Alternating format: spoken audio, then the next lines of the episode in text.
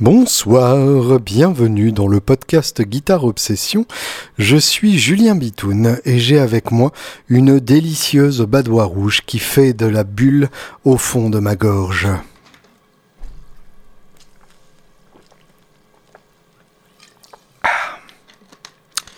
Comment allez-vous?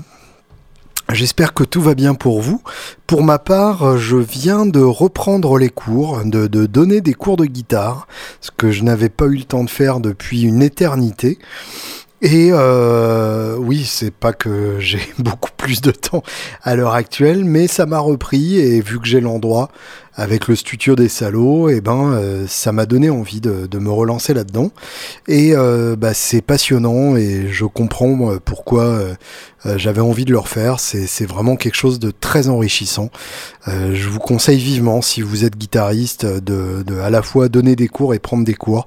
C'est deux deux exercices euh, tout aussi passionnants l'un que l'autre et tout aussi enrichissants l'un que l'autre. Euh, j'ai la chance de, de pouvoir prendre des cours de temps en temps avec des gens euh, extrêmement compétents et bien meilleurs que moi sur à peu près tout. Et à chaque fois ça me ça me remotive complètement pour pour bosser. Donc voilà je vous conseille vivement de, de faire de même et, et de trouver votre gourou et, vos élèves. Enfin voilà c'est c'est vraiment j'ai vraiment pris mon pied à le faire et, j'ai hâte de le refaire. Euh, avis euh, aux bons entendeurs. Évidemment, en août, je n'existerai pas.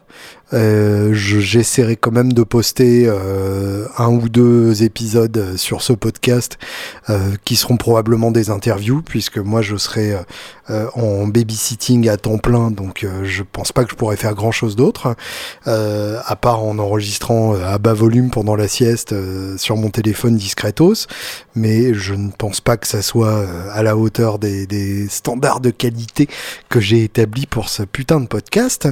Euh, en tout cas, à partir de la rentrée, euh, je devrais avoir le temps d'avoir quelques élèves. Euh, évidemment pas beaucoup et évidemment pas avec une régularité hebdomadaire. sinon ça devient carrément un métier à part entière et c'est encore autre chose et j'ai suffisamment de métiers à part entière comme ça.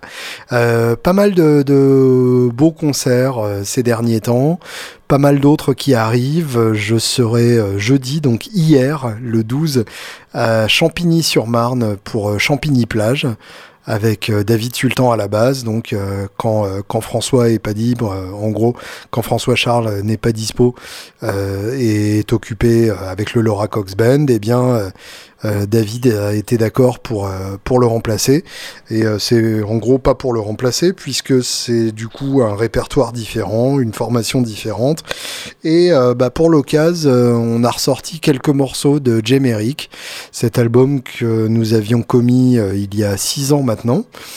Et ce sera officiel sur la scène du Piano Vache à Paris 5 le 7 septembre. Donc ceux d'entre vous qui avez aimé cet album, notez cette date d'une pierre blanche, le piano vache le 7 septembre, la fête des salauds. Puisque euh, il y aura à la fois d'anciens morceaux de, l'album de Jemerick et des nouveaux morceaux d'un deuxième album que je suis en train de préparer. Euh, je ne sais pas quand il verra le jour, je ne sais pas sous quelle forme, je ne sais même pas avec qui, puisque Jemerick est un groupe euh, avec lequel j'ai fait pas mal d'erreurs euh, en termes de, gestion des, membres et de, ménagement des, différents égaux et des gens que j'aime. Euh, et du coup, je vais tenter de ne pas refaire de conneries là-dessus et de, le faire en avançant de façon sûre à chaque pas. Évidemment, vous serez tenu au courant ici même. En tout cas, j'ai suffisamment de compos pour envisager un album et euh, je crois euh, que c'est des bonnes compos pour la plupart. Ça, évidemment, c'est le test de la scène qui me le dira à 100%. En tout cas, j'ai bien hâte de, les tester, j'ai bien hâte de, faire des démos euh, au studio des salauds pour ça. De là, garder ce qu'on fera pour les définitives, je sais pas. J'aime bien bosser en peu de temps et ne pas être l'ingé son quand, quand je fais mes albums. Donc peut-être on ira ailleurs trois jours le temps de, de, faire le vrai album. Peut-être les sessions des salauds se passeront de manière tellement rigolote que finalement je garderai ça. On verra bien. rien n'est rien n'est écrit, rien n'est défini. Et puis en parallèle de ça, j'ai quand même très envie de, de faire tourner le, le Julien Bitoun Trio puisque Chicken and Waffles est, est sorti mais n'est pas vraiment sorti puisqu'il n'y a pas eu de version vinyle, il n'y a pas eu de, de sortie officielle euh, par un distributeur, il n'y a pas eu de deal avec un tourneur qui nous permettrait de, présenter notre musique dans des premières parties euh, à un public plus nombreux. Donc ça, ça fait partie des choses que j'ai envie de développer aussi à l'avenir, sachant que c'est quelque chose pour lequel je suis particulièrement mauvais. Euh, l'idée de, me vendre, c'est extrêmement compliqué dans ma tête. Donc si jamais il y en a parmi vous qui savent faire ça, euh, n'hésitez pas à m'écrire, je suis preneur de toute bonne volonté là-dessus. Euh, voilà, voilà, voilà, voilà, voilà. Et puis ce soir, euh, le 13, euh, le vendredi 13 euh, juillet, à la date où je poste cet épisode, eh bien, euh, nous serons aux Abbesses avec Oscar Nip et je serai bassiste pour Oscar Nip. Oscar Nip qui est un groupe qui existe depuis une quinzaine d'années, même peut-être un petit peu plus, qui faisait partie de la scène alternative des, des, années 90, le même groupe que Lofofora, que FFF, que No One, enfin que, tous ces gens-là. Évidemment, moi à l'époque j'étais beaucoup trop petit pour jouer dedans, mais euh, je l'ai rejoint plus tard euh, quand euh, Elvis m'a branché, puisque Elvis en a fait partie beaucoup plus tôt que moi, puisqu'il est beaucoup plus vieux que moi. Et bah, en tant que bassiste, je m'éclate énormément dans ce groupe. C'est c'est probablement le meilleur groupe dans lequel être bassiste au monde. Voilà, c'est un rôle vraiment jouissif où on n'est pas où on n'est pas nombreux puisqu'on n'est que trois et au sein d'un trio euh, assuré de la basse quand on a un guitariste euh, qui, qui, a des idées aussi aussi complexes et dans tous les sens que, que Pascal Oscar Nip qui est vraiment Monsieur Oscar Nip eh bien c'est pas facile et en même temps c'est vraiment éclatant il y a quelque chose de, profondément primal dans cette musique qui me, qui me fait un bien fou à chaque fois. Donc, euh, donc voilà, j'ai hâte de vous y voir euh, ce soir euh, aux Abbesses. tous les détails seront probablement partagés sur ma page Facebook. Et si c'est pas le cas, eh ben, c'est la merde. Écoutons un peu de Oscar Nip, tiens, ça, ça nous fera un peu de décrassage derrière les oreilles.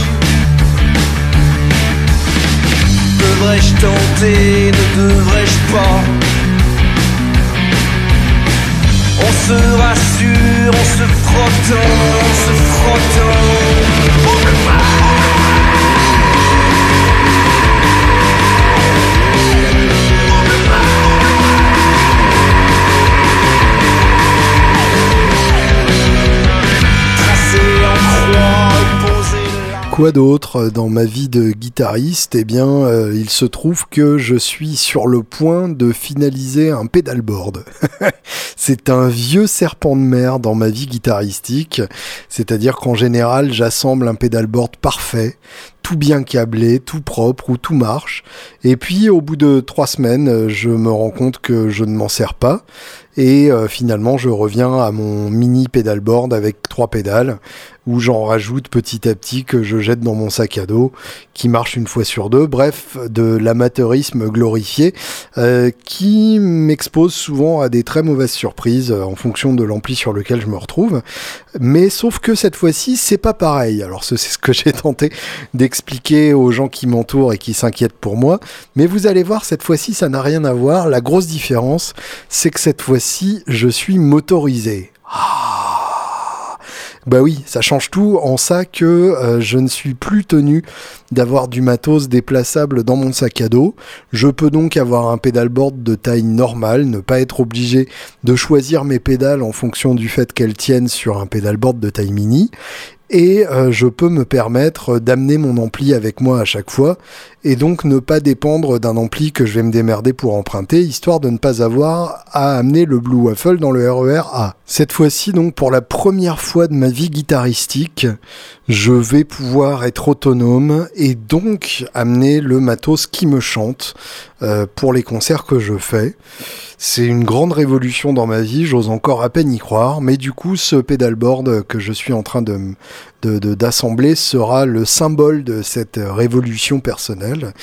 Euh, qui aura-t-il donc dessus? Euh, La taille déjà, j'ai choisi un pedal train classique 1 donc euh, le, le, train le plus euh, le plus simple et le plus basique euh, du monde. un pedal train qui pour moi est gros parce que je suis habitué vraiment au pedalboard mini à une seule rangée. Donc là, un pedalboard à deux rangées qui fait à peu près 60 cm de, long. donc quand même déjà un machin plus que respectable. Et j'ai pas tant de pédales que ça dessus. J'ai donc ma Wawa qui est une Crybaby, euh, la, la Clyde, euh, la, la Clyde McCoy euh, mes couilles. Euh, je sais plus comment ça s'appelle précisément. En gros, c'est euh, la Crybaby qui est la réédition euh, identique à celle d'époque. en gros, la Crybaby qui sonnait bien.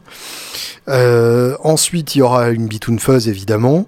Et là, pour le coup, j'ai fait appel au custom shop Anna Sounds pour qu'il me fabrique la Bitoon Fuzz ultime, qui sera une Bitoon Fuzz à 5 boutons. Oui, je sais, je vais complètement à l'encontre de mes croyances les plus profondes. mais la Bitoon Fuzz est tellement riche en possibilités sonore que euh, je me suis dit que ça serait rigolo d'en avoir une où je peux vraiment complètement exploiter toutes ces possibilités. Ensuite, mon overdrive, ça je vais y revenir. Ensuite, éventuellement un booster, mais là je suis pas encore sûr. Le booster, ce sera évidemment le micro-amp MXR si je l'utilise, qui est vraiment euh, le booster le plus simple euh, du monde et en même temps le gros avantage d'avoir un bouton facile à tourner avec le pied, ce qui n'est pas négligeable quand on veut changer le réglage en toute dernière minute sur scène. Ensuite, mon Univibe, la Retro Jam, euh, la, la Retro Vibe de chez Jam, des pédales euh, grecques. Et euh, bah, la Retro Vibe, c'est à mon sens la meilleure Univibe actuelle. Euh, j'ai eu l'occasion d'en comparer énormément, j'en ai possédé beaucoup puisque c'est le seul effet de modulation qui m'intéresse vraiment. Et euh, d'ailleurs, quasiment l'un des seuls effets qui m'intéresse vraiment. J'en ai, j'en ai pas eu tant que ça euh, où j'ai vraiment obsédé dessus. Alors j'ai à peu près eu toutes les pédales du monde, mais euh, où j'ai vraiment, où je sois vraiment parti dans une quête inlassable et insaisissable. C'était vraiment cet effet et pas un autre. Et j'en suis arrivé aux conclusions suivantes, c'est que la full tone, la déjà vibe est la plus propre euh, dans le bon sens du terme, c'est-à-dire que ça, ça ne dégouline pas partout et c'est très beau.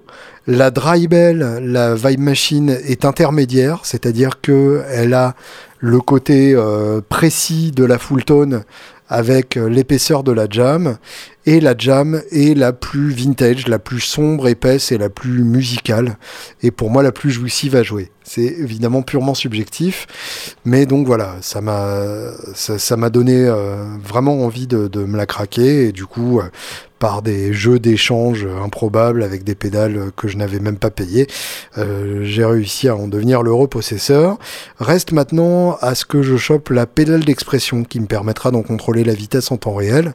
je vous avais que euh, que, que j'aime bien euh, avoir peu de pédales, mais euh, profiter pleinement de ce qu'elles me permettent, et bien là, donc, ce sera le cas avec cette rétro vibe et sa pédale d'expression pour passer en gros d'un effet tournoyant assez lent, plutôt enrobant, à un effet rapide façon Leslie, qui me permettra de, de, jouer par exemple le solo de John the Revelator, où j'avais utilisé à un moment cet effet-là, je crois sur Chicken and Waffles. Et ensuite, donc, le dernier effet de la chaîne, ce sera un Caroline euh, Kilobyte alors Caroline euh, Guitar Company, c'est euh, une marque de, pédales passionnante euh, qui fait des pédales qui ne sonnent pas du tout comme les autres, vraiment anticonformistes à la fois dans leur fonctionnement et dans leur philosophie.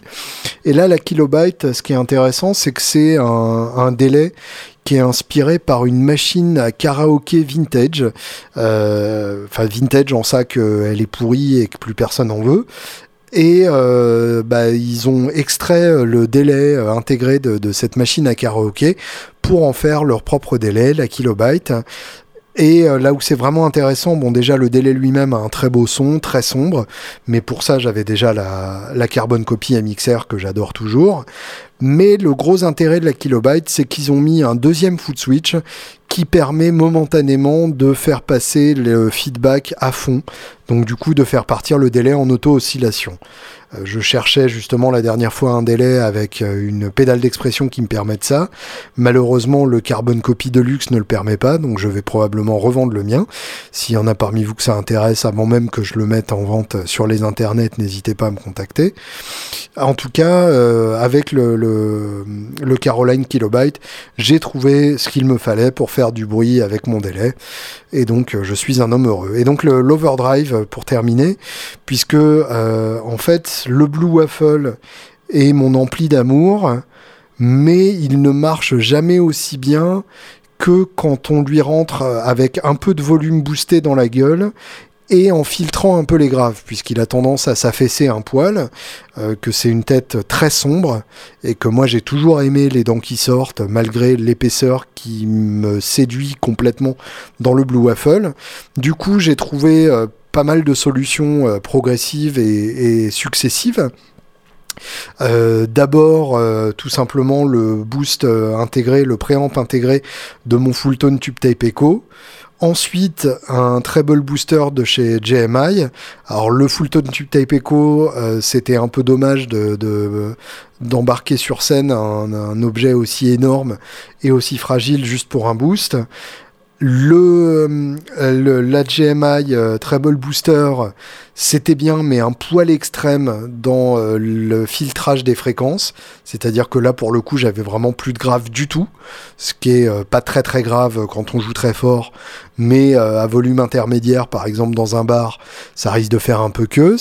Et du coup, là, j'ai finalement trouvé mon overdrive booster d'amour.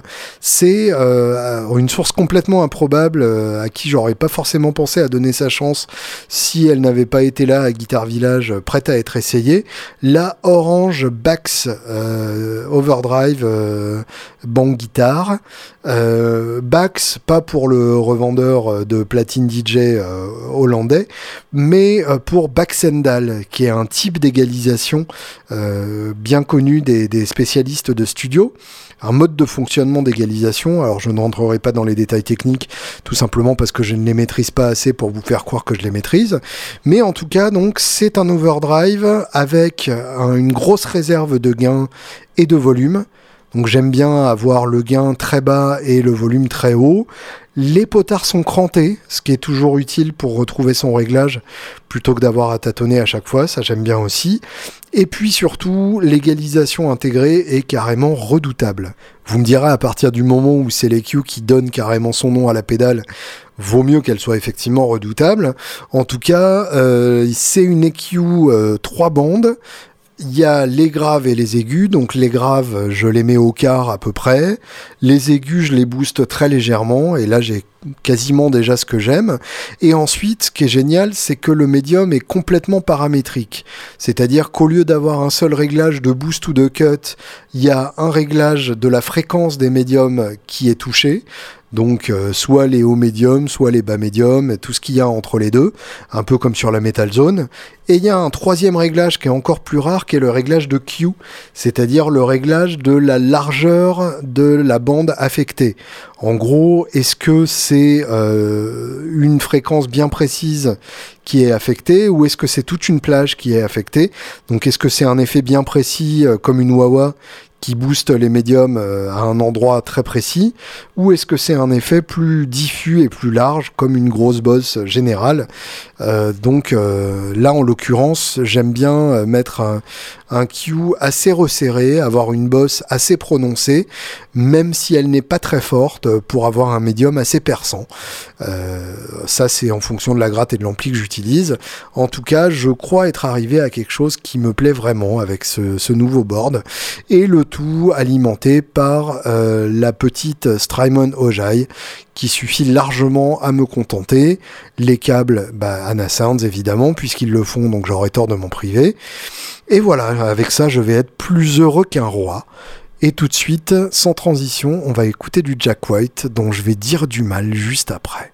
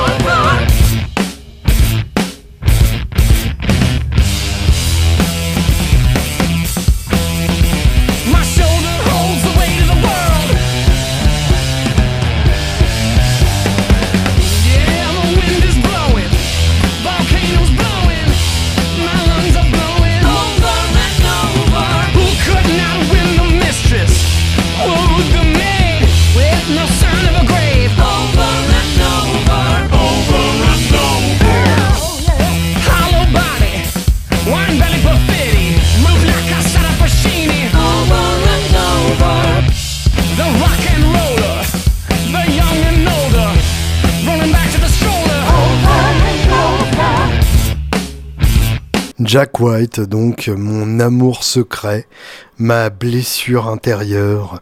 Et Jack White, eh bien, m'a déçu. Oh, mon Dieu, quelle horreur.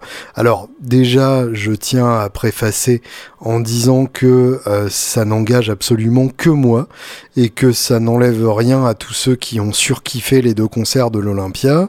Je n'en ai vu qu'un des deux, celui du 3, donc le premier, et surtout euh, j'y suis allé avec des attentes particulières en tête et du coup je pense que c'est ça qui m'a niqué.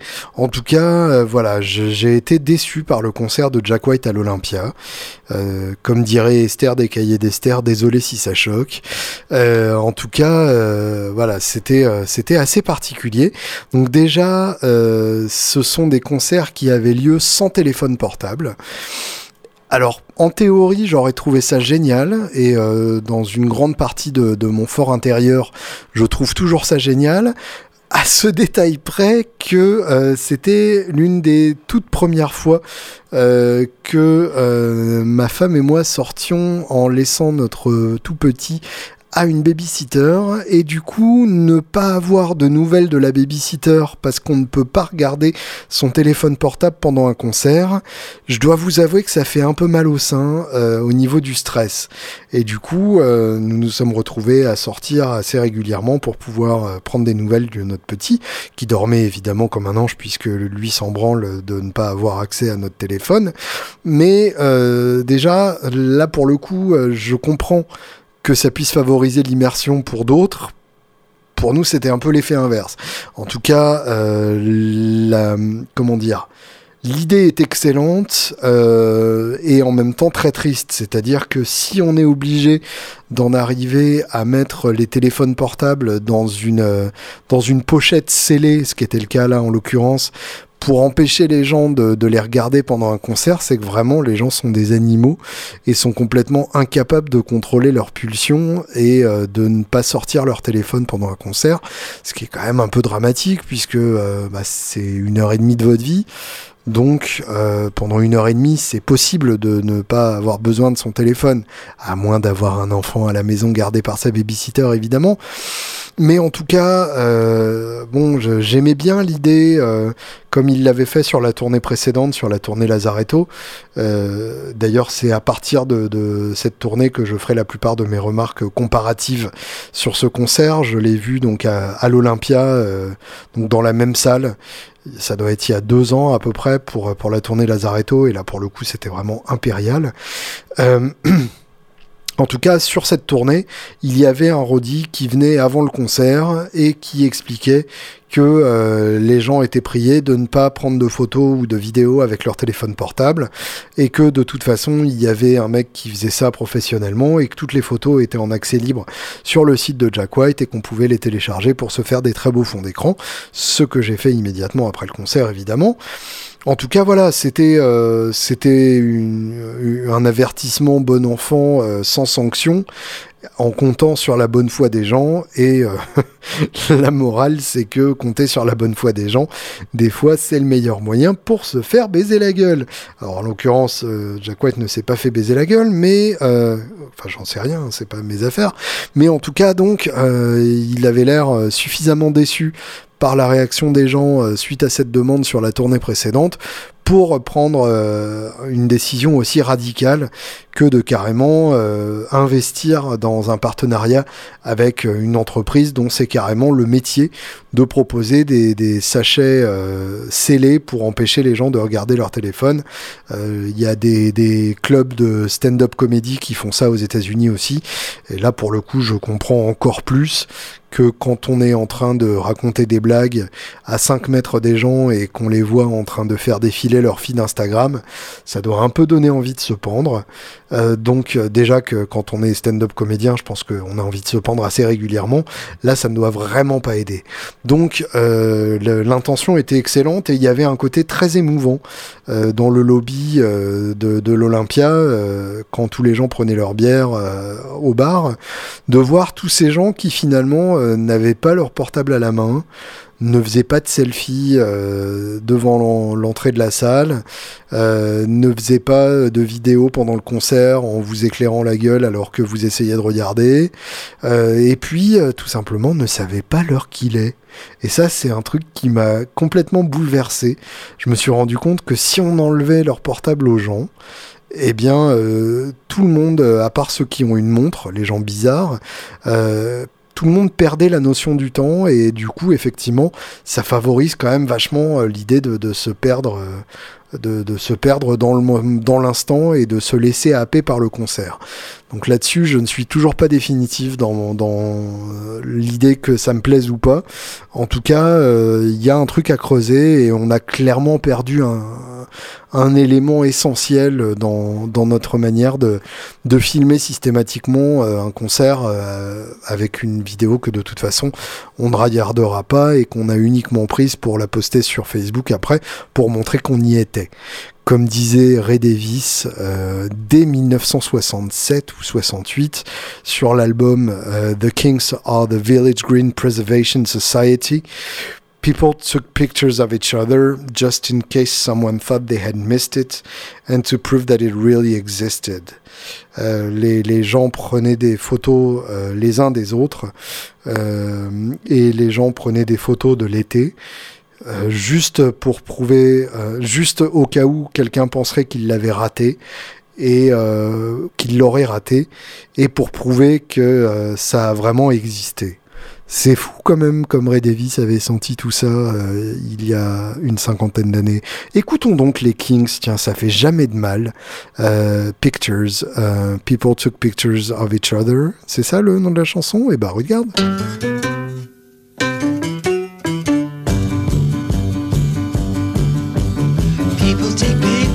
The summer, just in case someone thought they had missed it, and to prove that it really existed. Fathers take pictures of the mothers, and the sisters take pictures of brothers, just to show that they love one another. You can't picture love that you took from me when we were young and the world was free. Pictures of things as they used to be. Don't show me no more, pictures of each other just to prove that they really existed. Just to prove that they really existed.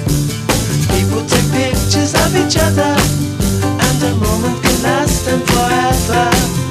Of the time when they met.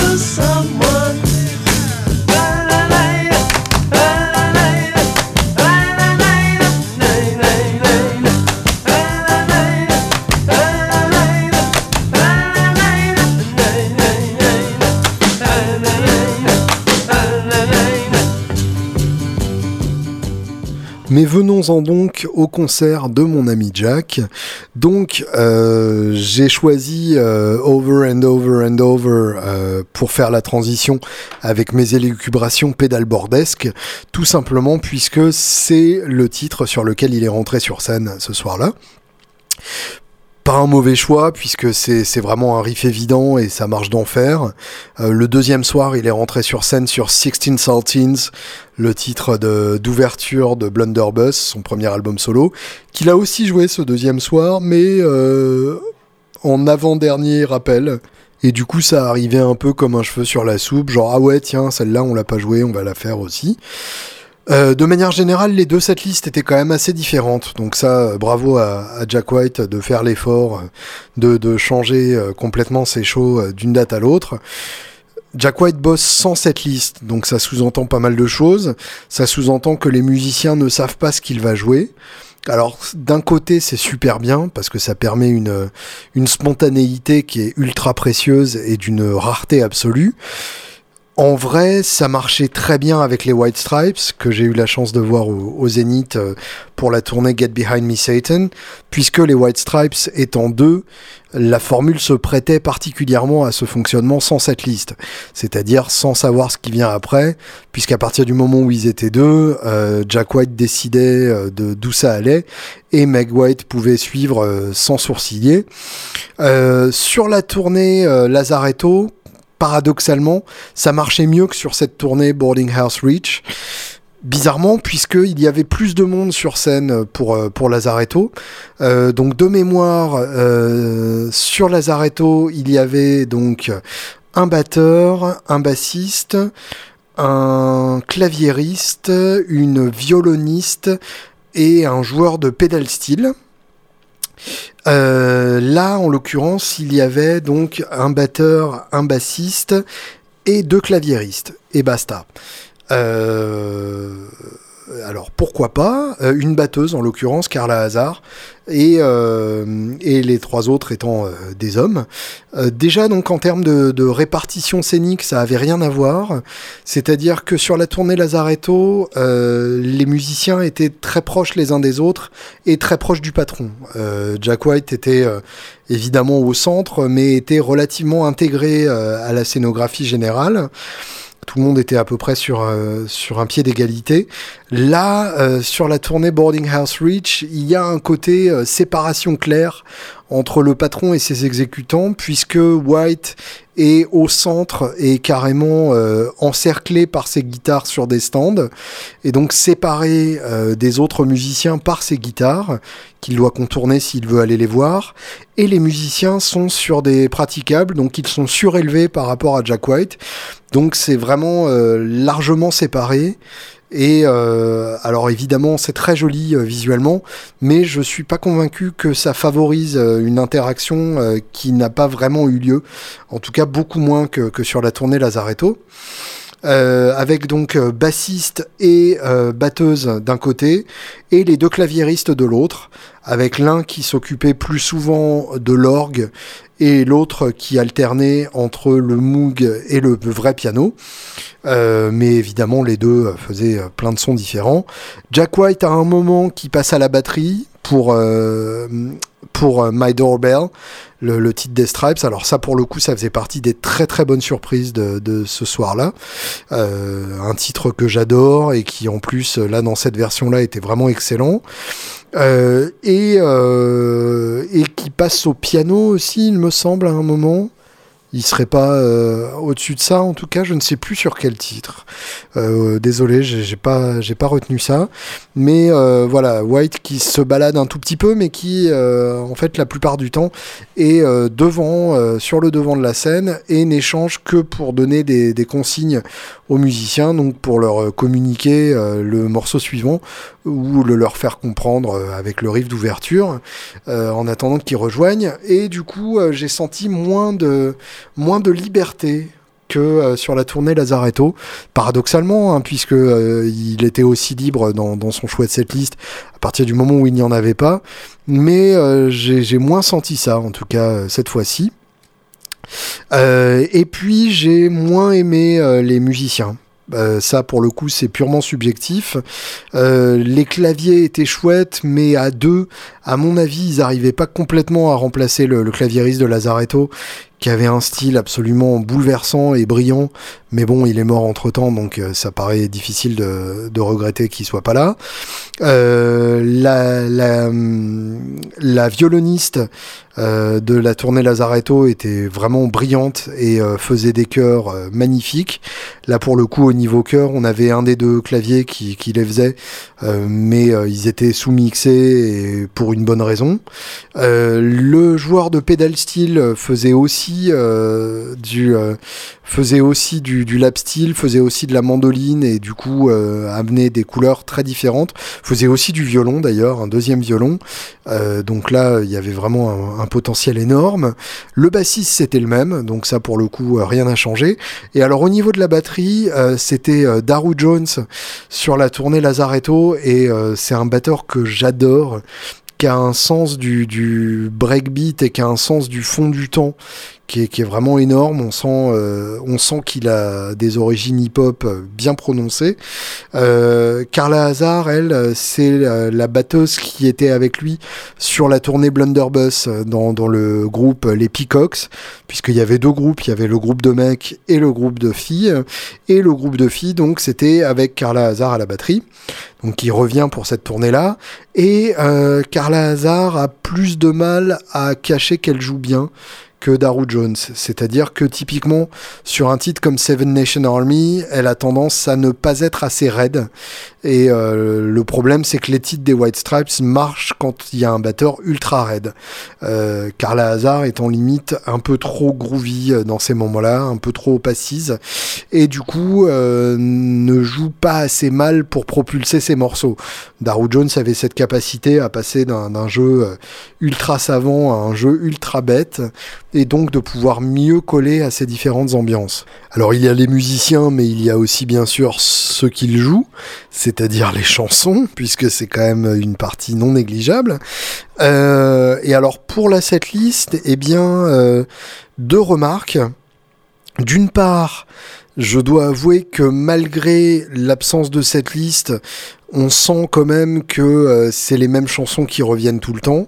C'est-à-dire que euh, sous couvert de pas de cette liste, je pense que White sait ce qui marche et que du coup il retombe assez vite dans ses réflexes, puisque euh, par rapport à la tournée Lazaretto, on retrouve les mêmes emprunts à ses différents projets. Euh, I Cut Like a Buffalo, qui est un titre du Dead Weather, qui était déjà présent dans la, dans la tournée précédente. Alors My Doorbell, c'était un peu la surprise, puisqu'il est plus rare en tournée. Euh, je crois qu'il l'avait pas refait euh, depuis la, tournée de l'album Get Behind Me Satan et du coup c'était plutôt une très belle surprise. Euh, Love Interruption c'est l'un des singles euh, de de Blunderbuss le premier album donc c'était logique qu'il la fasse et on, s'y attendait plutôt. Freedom at 21 pareil un des singles de Lazaretto. Ball and Biscuit, ça c'était plutôt inattendu et c'était plutôt chouette, même si ça peinait un peu à, à décoller. Euh, mm-hmm. Connected by Love, bon, c'était évidemment le, le single du dernier album, donc on pouvait s'y attendre. We're Going to Be Friends, le classique des White Stripes, il est un peu obligé. Euh, Steady as She Goes des Raconteurs, pareil, gros single. Sixteen Saltines, single de Blunderbuss. Et fin sur Seven Nation Army, donc euh, pareil, du, du, gros blockbuster. Euh, là, cette liste du, du 4 juillet, un peu plus de, de, trucs rigolos, genre Black Math des, White Stripes, qui est, un titre que j'adore, donc ça j'aurais bien aimé le, voir. Hotel Yorba, bon ça c'est du classique. Blunderbuss, pourquoi pas. Uh, Broken Boy Soldier, ça c'est classe, parce qu'effectivement c'est inattendu, même s'il l'a pas joué en entier visiblement. Euh, Icky Thump, euh, c'est ressorti, et c'est plutôt rigolo. Euh, You've Got Her in Your Pocket. Bon, ça, euh, on l'a vu euh, jouer en, en, acoustique pour la promotion de, de l'album acoustique, donc ça, c'est quasiment un single aussi. Euh, Le Why Can't You Be Nicer to Me des White Stripes, ça pour le coup, il l'a vraiment ressorti derrière les fagots, donc c'était une très bonne nouvelle. Euh, mais pareil, Steady as She Goes, Fell in Love with a Girl, qui était un gros single des Stripes aussi, et Seven Nation Army. Donc pas de, si grosse surprise que ça, malgré le côté euh, libre dans la setlist. En fait. Euh, en fait, c'est une liberté tout à fait relative, puisque j'imagine que de toute façon, il ne peut pas avoir répété un répertoire infini avec, euh, avec le groupe mais c'est dommage. Euh, finalement, euh, quand on a un excellent groupe comme ça, on peut se permettre de leur envoyer des, des curveballs, des, des, des coups inattendus et de voir ce qu'ils en font. Euh, au pire, ça n'aurait pas gâché grand-chose. bien au contraire, je pense que ça aurait fait redécoller un peu. Et puis d'autre part, il y a le fait que les titres du dernier album ne sont pas très adaptés à la scène. Euh, à l'exception évidemment des, des plus pop, hein, Connected by Love ça marchait très bien, même si ça ne décollait jamais complètement euh, sans les chœurs euh, qui sont sur l'original, puisque les chœurs euh, ils sont pour beaucoup euh, dans le succès de, de l'original. Mais je pense aux autres titres de, du dernier album qu'il a joué, donc Corporation, Get in the Mineshaft, et euh, Respect Commander, qui sont euh, trois titres quand même assez chelous. Euh, le, soir suivant, il a joué des titres plus classiques de l'album, Why Walk a Dog, humoresque et What's Done is Done. Ça, c'est vraiment des titres que j'aurais bien aimé écouter. Euh, il a joué en plus Ice Station Zebra, qui, qui, qui m'aurait intéressé aussi, et Everything You've Ever Learned, qui est, qui est super chelou. Euh, Corporation, ça marchait pas mal parce que euh, finalement c'est un gros riff qui est jamais euh, ad vitam aeternam il manquait clairement un joueur de, bongo par rapport à l'original, par rapport à l'album, où vraiment c'est un son qui fait partie de la compo, tellement il est présent dans le mix. Euh, Get in the Mineshaft, c'était quasiment du n'importe quoi. Respect Commander, pareil, c'était un peu jamais, mais sans conviction suffisante. Euh, on sent que le groupe a du mal à trouver sa place euh, sur ces titres-là et, euh, et, que ça ne décolle jamais complètement. Euh, de la même manière que Ball and Biscuit, qui est, qui est un titre euh, des White Stripes, euh, blues et, et bien dégueu, euh, sur lequel justement Carla Hazard n'était pas assez dégueu à la batterie. ce titre-là ne décollait jamais complètement et je ne sais pas si les autres gens du public qui étaient là ce soir-là pourront me confirmer ou m'infirmer ça, mais j'ai senti comme un flottement à ce moment-là. J'ai senti que White n'était pas complètement satisfait de comment ça se passait, et euh, je l'ai senti même un peu chafouin quand il s'est barré et qu'il est revenu pour les rappels. Euh, j'ai même l'impression que c'était un concert un peu court par rapport à, ce qu'il fait d'habitude sur cette tournée. En regardant les, les setlists des autres dates, j'ai l'impression qu'il y avait quand même euh, minimum deux ou trois dates, deux ou trois morceaux en plus, comme si vraiment il avait senti que ce soir-là, il y avait un truc qui se passait pas, quoi. alors évidemment, pour ceux qui ne l'ont jamais vu et pour les, les, fans inconditionnels, il n'y a pas de raison que ça marche pas parce que ça reste du Jack White et ça reste excellent. Hein, je, loin de moi l'idée de faire le bagel. oui, je, je, ne parle pas du sandwich, le bagel. J'ai eu le et j'ai eu euh, mais euh, voilà, moi ça m'a déçu par rapport à ce que j'en attendais. Euh, bonne surprise, cela dit, euh, le Battle Cry, un instrumental relativement rare, glissé en deuxième titre. Et d'ailleurs, bah tiens, on va écouter ça tout de suite. Un petit coup de Battle Cry de Jack White, ça ne fait jamais de mal derrière les oreilles.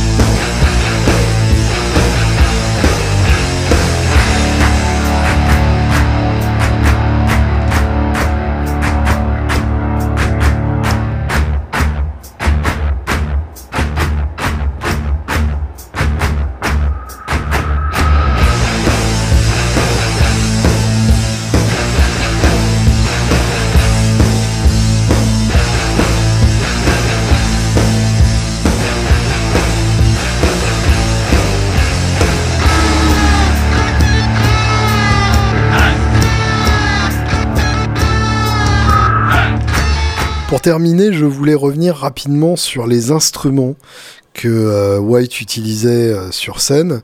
Alors White en particulier, puisque les autres, il n'y avait pas grand-chose à dire euh, en niveau geekery guitaristique. Le bassiste jouait sur une basse Supro. arrêtez de vous exciter, c'était une réédition, une des, des grattes, une des basses récentes qu'ils ont faites et ça puait l'endorsement et le plan pub à, des kilomètres, puisque sur la tournée précédente, il avait une, une jazz bass parfaitement fonctionnelle, et donc à partir du moment où on a une jazz bass qui marche, il n'y a aucune raison objective de s'intéresser à une autre marque, et encore moins à des, instruments qui ne sont même pas made in the US of A, ce qui est euh, le cas des Supro et euh, son même ampli euh, Bassman, euh, la, réédition récente, le, Bassman pour basse, un concept étonnant, qu'il utilisait sur la tournée précédente. Côté White, c'était relativement différent de, la tournée précédente, où il utilisait quasi exclusivement sa Telecaster bleue. Alors là, la Telecaster bleue n'était plus là. Par contre, il y avait sa Gretsch acoustique blanche, donc la, White euh, Falcon euh, version acoustique qu'il a utilisé sur euh, non pas sur We're Going to Be Friends qu'il qu'il a rebaptisé enfin qu'il a réinventé en version euh, en version euh, contine. C'était sur Love Interruption, voilà, qu'il a utilisé sa, sa Gretsch acoustique. Il y avait son harmonie, euh, la, la, vieille arctop défoncée, euh, qu'il utilise toujours sur euh, sur Seven Nation Army, donc en réglé en open pour le slide. Et puis donc euh, il y avait pour le reste uniquement des guitares signatures. Et ça c'est plutôt rigolo puisque White euh, à ce jour n'a toujours pas de guitare signature euh, chez aucune marque que ce soit. Il a bien une pédale signature avec la, la Bumble Buzz de, distribuée par Third Man Records, qui ne porte même pas son nom d'ailleurs, c'est en partenariat avec sa maison de disques, son label, donc c'est encore autre chose. Et en tout cas, donc, il avait euh, bah, les, guitares euh, qu'on lui a vues sur les séances photos pour euh, pour Boarding House Reach, donc deux EVH, l'EVH noir avec les trois micros, celle qu'on lui a vue sur pas mal de, plateaux télé, une EVH blanche avec touche palissandre avec des, repères de touche en bloc noir, euh, une, euh, une Gibson Firebird, la signature euh, Jeff Skunk Baxter, donc le guitariste de Steely Dan entre autres, une version un peu particulière puisque c'est une version avec un, un manche érable et en finition gold Fort Knox. Fort Knox donc c'est une série que Gibson a fait de, de guitares euh, extrêmement décorées, euh, décorées en or, mais alors genre même euh, limite à côté le gold top c'est sobre, donc vraiment doré bling à mort. Et bah, je dois avouer que sur la sur la Jeff Baxter qui est normalement plutôt orange et plutôt un peu plus discrète que ça en tout cas, là c'est un mélange qui marche vraiment très très très bien. Et euh, pour le coup, la, guitare qui m'a le plus ravi euh, des, guitares euh, nouvelles qu'il avait amenées pour cette tournée-là, une Musicman Saint-Vincent. donc ça, pour le coup, c'est logique puisque c'est une guitare qui est bleue d'origine et donc évidemment la couleur du, du, projet solo de Jack White c'est le bleu. Donc c'était un choix ultra logique et il l'a modifié en mettant des euh, lace sensors à lumitone euh, sur, euh, sur les trois micros à la place des trois mini humbuckers d'origine. Et j'ai cru voir qu'il avait aussi un kill switch dessus, comme d'ailleurs j'ai l'impression qu'il a un kill switch sur, les deux autres guitares, sur le VH et sur la, Jeff Baxter. Alors la deuxième EVH, la blanche, il l'a pas touché du concert, donc je ne sais pas. Il y a probablement aussi un kill switch dessus, mais euh, là pour le coup, euh, je n'ai pas moyen de le, euh, de, le vérifier. Mais en tout cas, voilà, il y avait ces trois guitares là, qui étaient les trois guitares principales. Et bah, pour être tout à fait honnête, les trois sonnaient un peu pareil, puisque de toute façon, le son de Jack White, c'est grosse, grosse fuzz et, et gros son crado et le toucher de White qui est tellement particulier et tellement marqué qu'en fait toutes les guitares finissent par sonner comme Jack White et pas comme elle-même. Et euh, bah, c'est plutôt pas forcément une mauvaise chose puisque ça veut dire qu'il a trouvé son son. Euh, niveau ampli, euh, petite surprise sympa.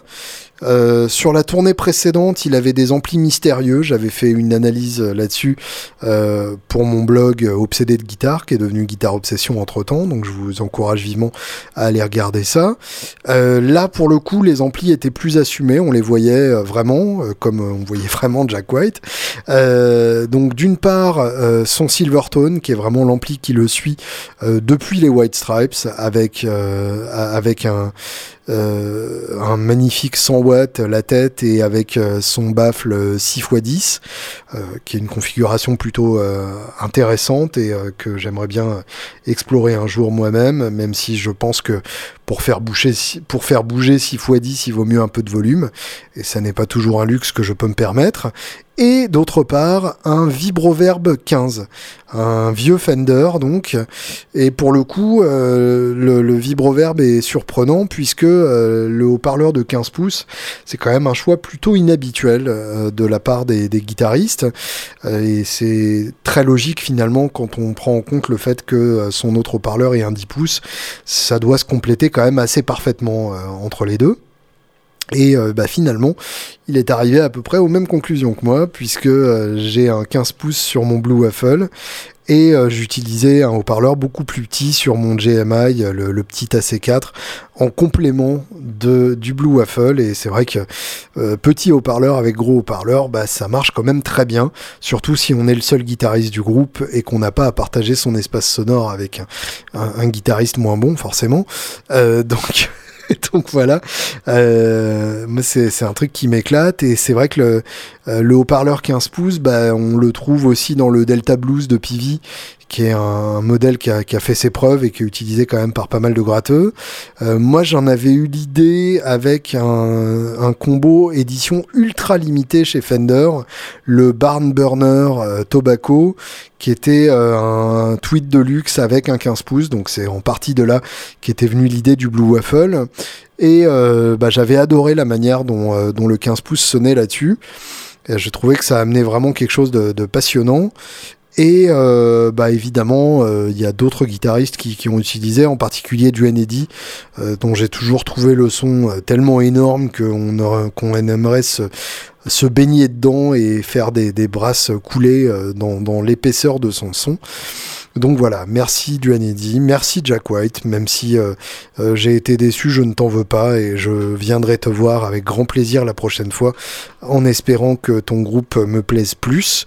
Mais de toute façon, qui suis-je pour euh, me permettre des critiques à part un mec avec un podcast, ce qui est à peu près la forme de légitimité la moins, la, la moins importante du monde. Et euh, voilà, à très bientôt. Et si vous avez eu une expérience différente, euh, ou si vous étiez à ces concerts et que vous avez pensé la même chose, eh bien, j'attends avec impatience de, lire vos avis. En tout cas, je suis toujours curieux de savoir ce que vous en avez pensé. Euh, pour terminer, une toute petite remarque euh, par rapport à à ce que je vous disais la dernière fois, parce que je me suis senti comme un couillon, euh, en ça que euh, j'ai dit ce que je voulais, mais pas complètement.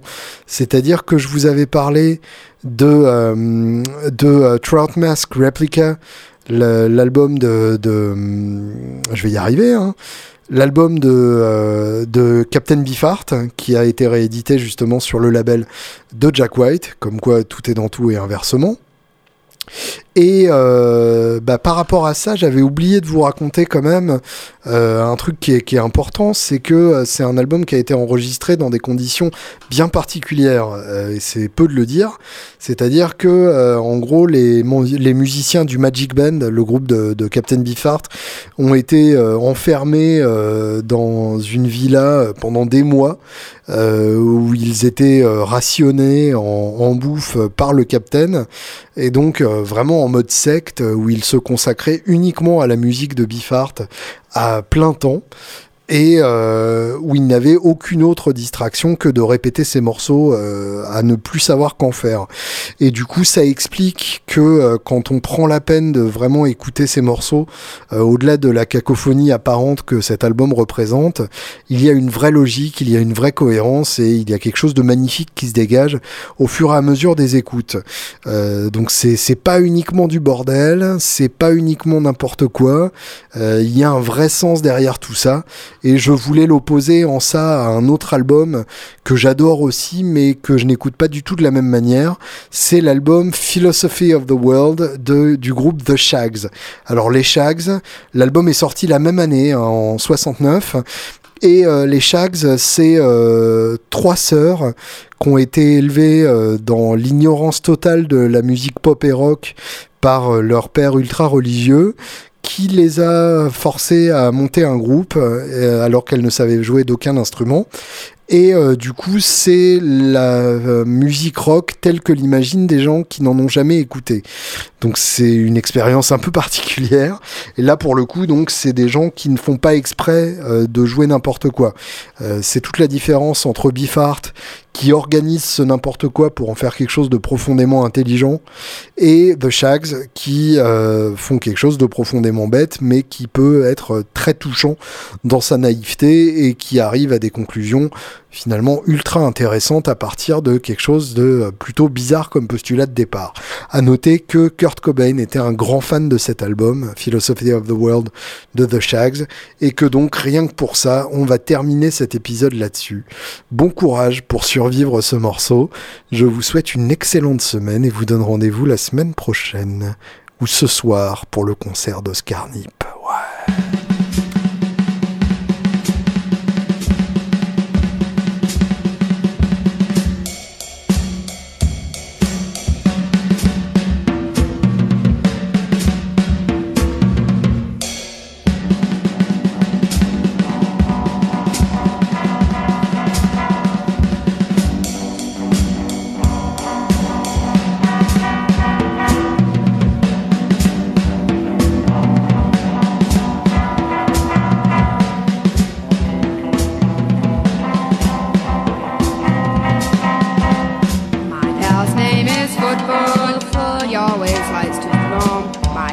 name is Footfoot. I never find him home. I go to his house, knock at his door. People come out and say, Foot Foot, don't live here no more. My pal foot always likes to roam. My pal foot foot now he has no home. Where will foot go? What will Footfoot do? Oh, Footfoot, I wish I could find you. I've looked here, I've looked there looked everywhere. Oh, foot, foot, why can't I find you? Foot, foot, where can you be? Foot, foot, why won't you answer me? Foot, foot, oh, foot, foot.